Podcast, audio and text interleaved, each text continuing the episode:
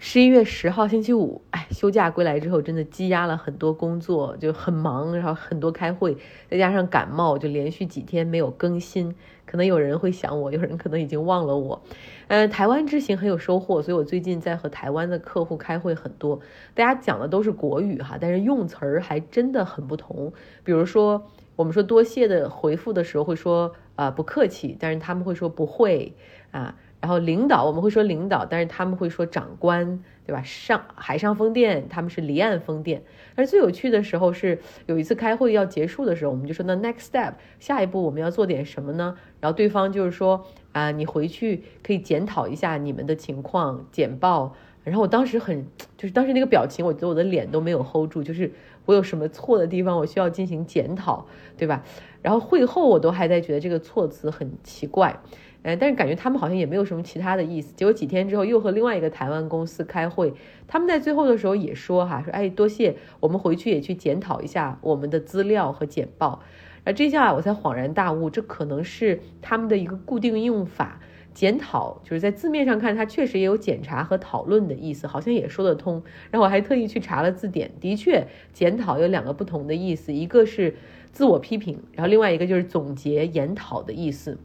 所以你看很有意思哈，这一个词儿就会在两岸完全走向两种不同使用的倾向。其实几周之前那次台湾之行，还有一个很大的感受，就是他们的政府部门都非常开放，没有关系，很容易的就可以和主管部门的这种长官们见面。就像能源局这样很有实权的单位，其实他们也就混合在呃其他公司的那种普通办公大楼里面，就一点没有架子。呃，但是呢，长官们的。业务知识都非常的高哈，这业务水平都很扎实，级别很高的长官对于行业还有这种国际上的信息数据也可以熟记于心，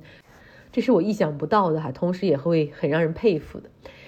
APEC 领导人峰会即将在旧金山举行了，这个最重要的那些首脑们的会议可能会在下周开始哈，但是先遣部队代表团们，包括随访的企业家都已经陆续抵达，开始了各种先前的会议，明天好像就是正式的一个开始哈。想象一下，二十一个国家的代表团、媒体、随行人员来，大概会有一个三万多人的规模。旧金山上一次举行这样大规模的国际盛会，可能还是一九四五年，那个时候国际领导人们齐聚在旧金山，在这儿缔约同意建立了联合国，所以。这次 APEC 会议对旧金山来说非常重要哈，因为他们非常希望能够借着这个机会来修复自己在国际社会上的形象，整个城市是全力以赴。其实曾几何时谈到旧金山啊，很多人会说这是我的 Dream City，有九曲花街、金门大桥、超过四十度的斜坡山路。这是一个非常包容多彩，然后有这种自然景观、人文景观，加上很多美食、美酒、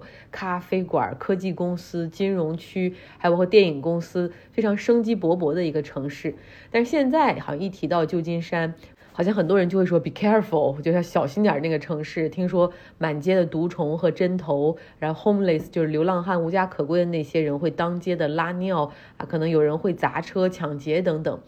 呃，所以这就是旧金山现在在国际社会上的形象。比如像我们公司的 CEO 这一周来旧金山这边出差，然后所有人都会跟他说啊，你要小心一点，哪些街区哪些街区你不要去啊，晚上不要出门。其实没有那么恐怖了。但是不管怎么样哈，这你现在看到了这个旧金山，它就被这样的一个。名声所笼罩着，哈，这绝对是夸大了现实的，呃，但旧金山这个城市现在需要用 APEC 来为自己证明，他们真真正正的在清洁路面，用水去冲刷，然后去扫除这些路面上的污垢，冲刷墙上的这些涂鸦，因为很多 downtown 的大楼现在因为是空置的情况嘛，有人会在上面进行涂鸦，啊，流浪汉在街边的那些帐篷和杂物都被清走，哈。那 APEC 的主会场其实就会在三藩 downtown 的 Moscone 会议中心来举行。那你可以想象一下，整个 downtown 附近的所有酒店哈，基本上都会为这一次大会所提供服务。那个区域到时候基本上从现在开始，应该就是都是警察、军队、安保，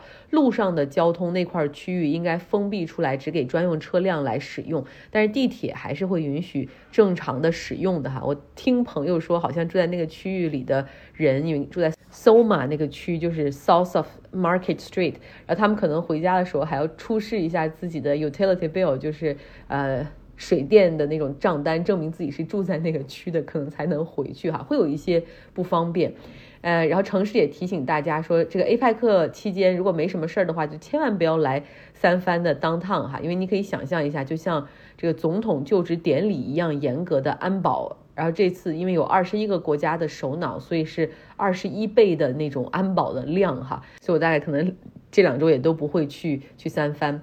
想必加州州长 Gavin Newsom 一定很开心，这大概是他中国之行最大的一个成果。那旧金山的市长 Braid 也非常的开心，也很期待用接下来的六天时间里来扭转旧金山在世界上被夸大出的这种不安全的形象。那不管怎么样吧，这个 APEC 都会给这个城市大概会带来五千两百八十万美元的一个经济刺激，主要来自于住宿、餐饮、租车、购物哈等等。那另外呢，旧金山现在也觉得哈，需要举行更多这样的大型盛事来吸引人气，来扭转形象。像旧金山本周他又宣布获得了2025年 NBA 全明星赛的举办权。然后另外，本市最大的科技雇主 Salesforce 也宣布他们的 Dreamforce 就每四年举行一次的就行业内的哈，类似于像行业内的盛会，也会明年初在旧金山举行。所以可能这个城市哈会慢慢的从 pandemic 的那种阴影中，或者是 working From home 的这种生活习惯中，哈，重新重新回到一个人潮涌动的一个大都市的感觉。其实 San Francisco 还是挺美的，然后有很多嗯美的自然景观、人文景观。如果你要来美国旅行的话，真的可以把这儿作为旅行的首选目的地。然后沿着这儿在一号公路啊，然后北去纳帕索诺马的那些酒庄，然后南到洛杉矶或者 Big Sur 那些地方。如果有人要来的话，真的可以联系我，我会推荐非常。多的这种吃喝玩乐，